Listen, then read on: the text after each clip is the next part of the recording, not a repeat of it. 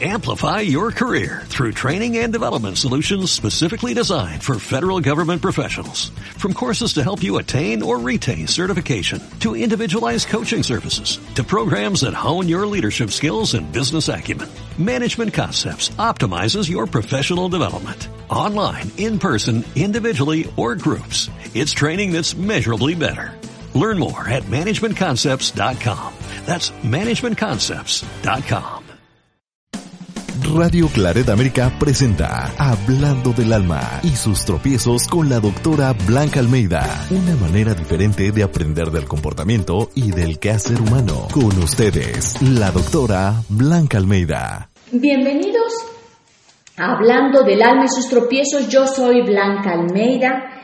Como siempre, con mucho entusiasmo y alegría de estar compartiendo con ustedes unas palabras, unas frases, una idea que pueda ayudarnos a ser mejor persona cada vez, a vivir en paz a pesar de lo que vivimos, a resolver los conflictos de una mejor manera, porque recuerden que la paz es una decisión. Soy Blanca Almeida. Pueden mandarme todos sus comentarios a mi correo que está como comentarios arroba blancaalmeida.com. Escríbanme a mi WhatsApp en la Ciudad México más 521 5536 77 68 38. Síganme también por Facebook, me encuentran como Blanca Almeida, igual que en mi Twitter Blanca Almeida, mi sitio www.blancaalmeida.com. El día de hoy he titulado el programa Tus palabras dejan huella. Y cuando yo preparo estas palabras, este programa, me puse a pensar, bueno, ¿desde dónde las preparo? ¿Cuál es mi intención detrás de las palabras que ustedes hoy escuchan? Y mi intención, porque todas las palabras llevan una intención detrás, no es lo mismo decir buenos días, ¿cómo estás? a buenos días, ¿cómo estás? Y es la misma frase, pero con un tono y intención diferente. Mi intención es que ustedes reflexionen sobre el uso que hacen de las palabras, el lenguaje, que es la forma a través de la cual nos comunicamos, que sus palabras hoy sean impecables, que sepan cómo la intención, el tono y el contexto en el cual decimos las palabras son muy relevantes para poder mandar un mensaje. Entonces, realmente, ¿qué hay detrás de las palabras? ¿Lo que dices tú es realmente lo que quieres decir? ¿Las palabras que parecieran bondadosas en realidad lo son? ¿Existen las indirectas o somos directos? Influye en tono, la, ocasión y la audiencia, claro. Cuando te hablan, ¿tú estás dispuesto a escuchar? ¿Sabían ustedes que existen comentarios buenos y malos a la vez? Así es. Tengo una amistad que me platicó que su hijo se fue a vivir al extranjero y ese hijo vivía en, eh, en Cancún y se fue a vivir al extranjero donde ahora que es invierno pues empieza a nevar. Esto es algo nuevo para él. Cuando el hijo le habla a sus padres y les comenta que está empezando a nevar, la mamá le dice, qué lindo que hoy puedes ver la nieve. Ha de ser espectacular verlo. Qué afortunado es. Ese es el comentario de ella. Y el comentario del padre fue, te felicito porque se necesita mucho aguante para soportar el frío y la nieve. Lo voy a repetir, te felicito porque se necesita mucho aguante para soportar el frío y la nieve. El primer comentario es totalmente positivo. ¿Cómo creen ustedes que hace sentir al chico cuando le dicen que qué lindo que puedes ver la nieve, que qué padre que tienes esta oportunidad y que eres espectacular? Y en el segundo tenemos algo positivo y negativo. El padre dice, te felicito porque necesitas mucho aguante para soportar el frío y la nieve. Y estos comentarios positivos, negativos, pues habrá que ver qué es en realidad lo que quiere decir el papá. Lo felicita, pero le está dando una connotación negativa a la nieve, cuando la mamá su comentario es totalmente positivo, donde el hijo se va a sentir que la nieve es algo pues espectacular, que es algo novedoso y que debe disfrutarlo. Con el comentario del papá, lo más probable es que el hijo piense pues que la nieve es algo que se tiene que aguantar, que es algo que se tiene que soportar y que bueno, que ojalá lo pueda hacer y se ponga su chamarra. Y así tenemos comentarios que son buenos y malos.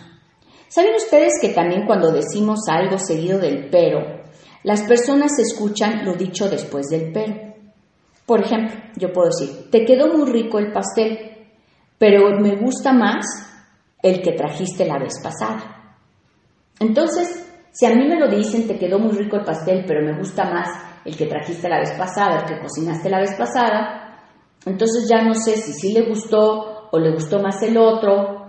Y auditivamente yo solamente voy a escuchar, me gustó más el que trajiste la vez pasada. Con lo cual, el mensaje no es un mensaje claro, porque si me gustó, si yo quiero decir que me gustó el pastel, no metas el pero, me gustó mucho el pastel que trajiste o me gustó mucho el pastel que cocinaste. Punto. El pero descalifica la primera parte porque ya no sé si me gustó o no, o hubieras preferido que trajera el otro pastel. Entonces, si vas a decir algo positivo, omite el pero. Por ejemplo, si yo digo, qué bueno que acabaste el semestre, pero espero que el próximo semestre no te cueste tanto trabajo, entonces sí, sí me estás felicitando, pero me dijiste que me costó mucho trabajo, porque esperas que el próximo no me cueste tanto trabajo. Vas a decir algo, simplemente di qué bueno que terminaste el semestre.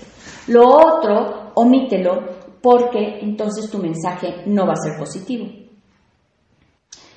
El tono de voz, pues también es importante que coincida con el mensaje. O sea, si voy a felicitar, que mi tono de voz tenga que ver con la felicitación.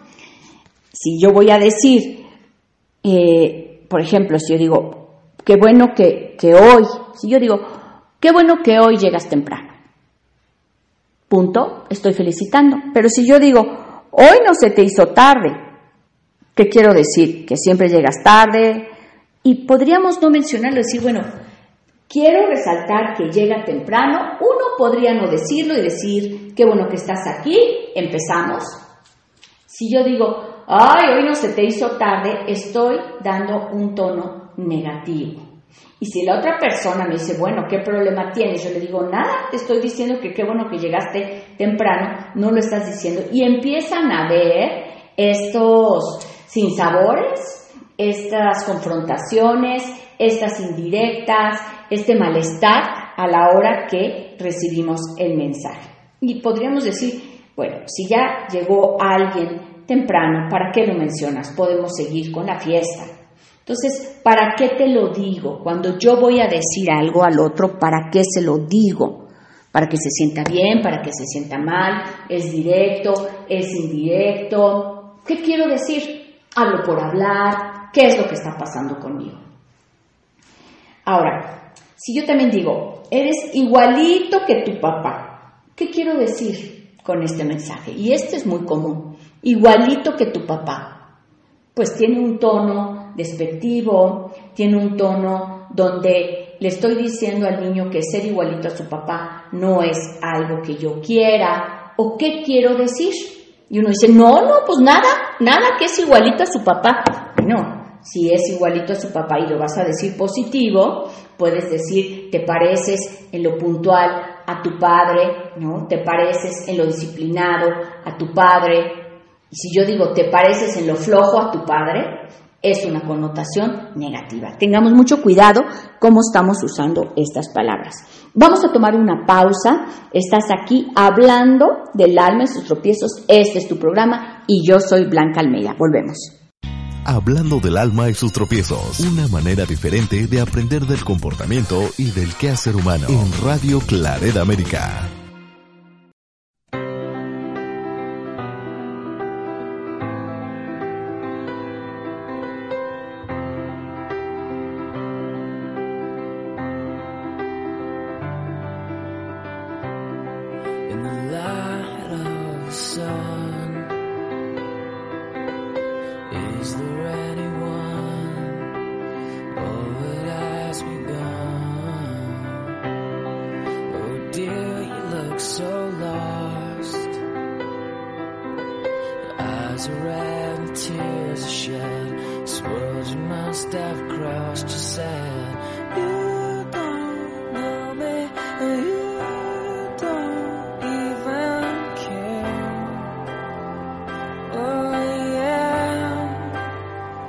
said.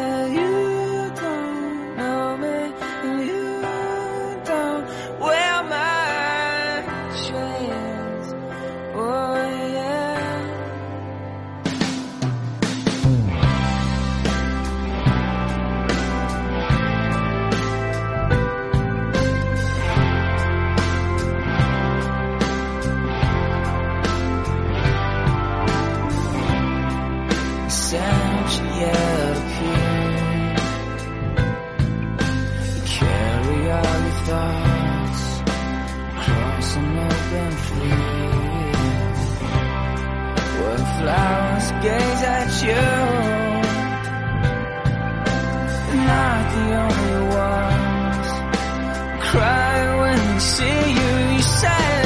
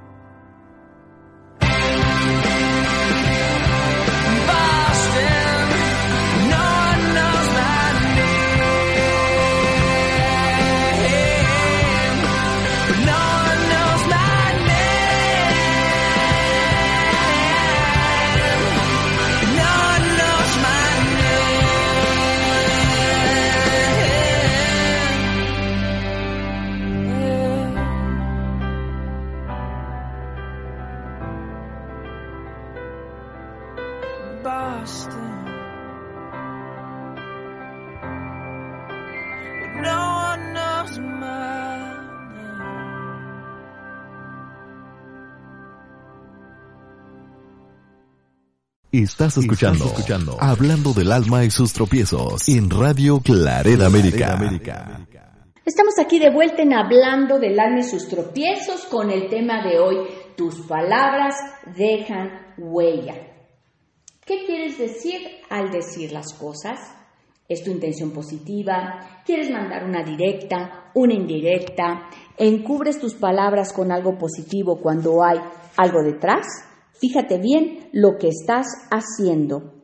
Gracias a todas las personas que me escriben y me mandan sus historias de vida. Recuerda que tú también lo puedes hacer. Mándame tu comentario, tu historia a mi WhatsApp al más 521 55 36 77 68 38 o mándame un mensaje. Búscame en Facebook como Blanca Almeida y ahí me puedes mandar un mensaje con tu historia. Voy a leer el mensaje de Betty.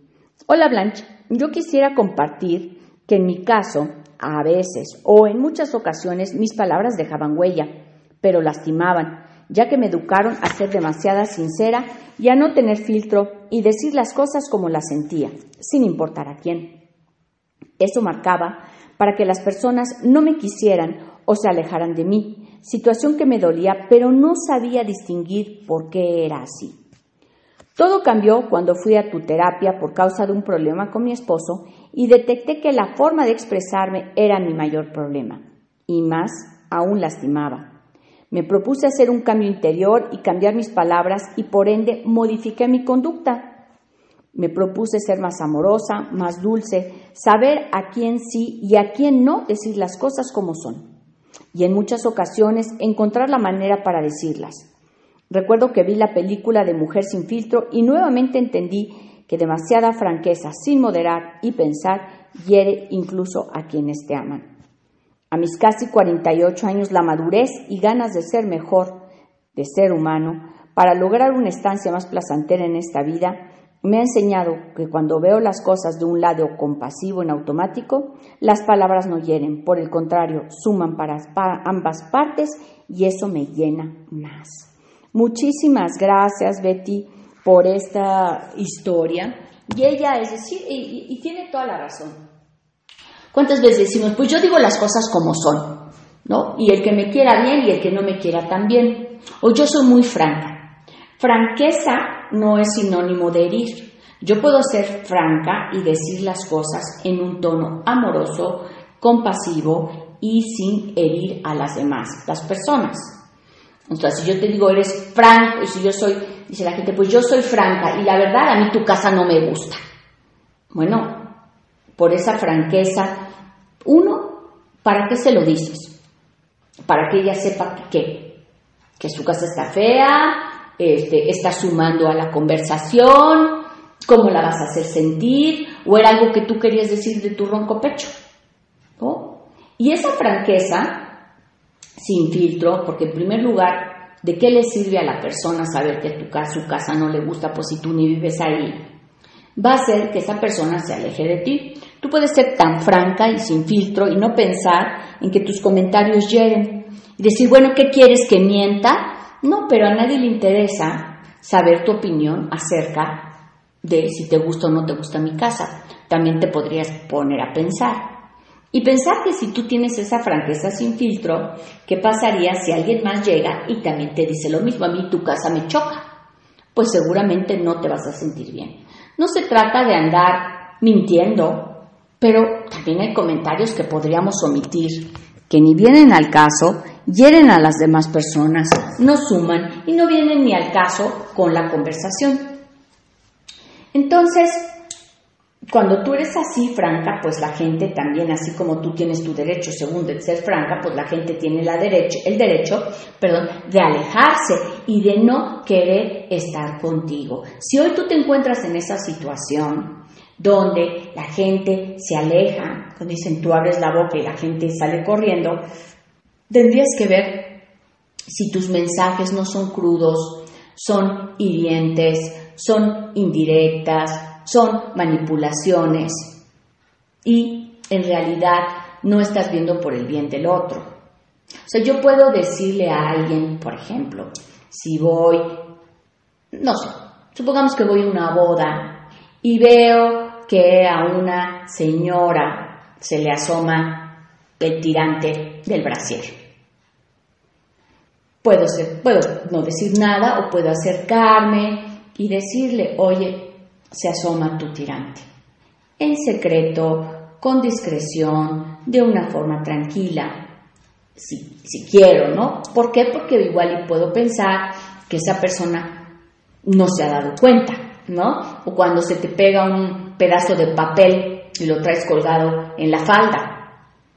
Pues alguien puede acercarse y decir, oye, disculpa, te voy a quitar este papel, pero no exhibir a la otra persona. La compasión, desear el bien al otro, saber cómo expresarnos, nos va a llevar a un lugar de paz donde la gente va a querer estar con nosotros. ¿Qué personas son las que te gusta que, estén cerca de ti? Pues seguramente aquellas que tienen algo positivo que comentarte, que no te están atacando, que no te critican. Y así como a ti te gusta estar cerca de esas personas, tú puedes ser una persona que sea así con los demás.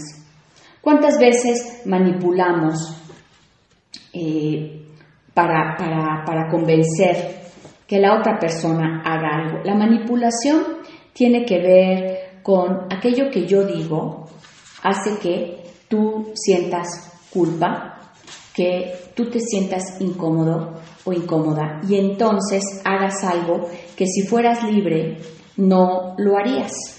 Por ejemplo, si yo llego y te dice, y te digo, perdón, mi mamá siempre pregunta por ti. Ese comentario, uno, aquel que lo dices, pues ¿para qué lo dices? El otro que lo escucha puede empezar a sentir culpa, decir, ching, pues sí, no le ha hablado mi mamá, o mi mamá se siente sola, o qué mala hija soy, y empiezo con una serie de culpas y lo más probable es que le hable por teléfono o la visite o me disculpe por no haber ido a verla. Cuando el mensaje dice, mi mamá siempre pregunta por ti, yo no estoy diciendo que no vas, o sea, pero indirectamente estoy dando un mensaje de reproche que no vas y entonces tú recibes ese mensaje, te sientes incómoda, te sientes culpable y actúas en consecuencia. ¿Cuántas veces manipulamos a las parejas para que hagan lo que nosotros decimos? a veces no somos directos o directas cuando nos dicen, ¿qué te pasa? Nada, nada. Oye, pero veo que estás molesta. Pues a mí no me pasa nada. Y cuando nos toman literal que no nos pasa nada ya nos hacen caso, nos enojamos. Si la otra persona dice, es que tú dijiste que no te pasaba nada, pues era obvio que sí. Pues mejor decir, si me pasa, me siento incómodo, me siento incómoda, esto no me gustó, me gustaría que... ¿Para qué decimos no me pasa nada cuando en realidad sí nos pasa?